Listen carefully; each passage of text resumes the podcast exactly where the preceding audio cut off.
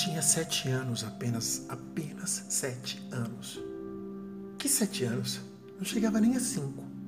De repente, umas vozes nas ruas me gritaram: Negro. Por acaso sou negro? me disse. Sim. Que coisa é ser negro? Eu não sabia a triste verdade que aquilo escondia. E me senti negro, como eles diziam, e retrocedi como eles queriam. E odiei meus cabelos e meus lábios grossos, e mirei apenada minha carne tostada. E retrocedi. Retrocedi. E passava o tempo, e sempre amargurado, continuava levando nas minhas costas minha pesada carga. Ah, como pesava. Alisei o cabelo, passei pau na cara e entre minhas entranhas sempre ressoava a mesma palavra: negro. Até que um dia que retrocedi, retrocedia e que ia cair. E daí? E daí? Sim, negro sou.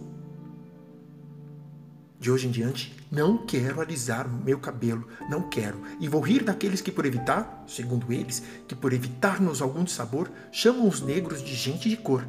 E de que cor? E como soa lindo, negro. E que ritmo tem?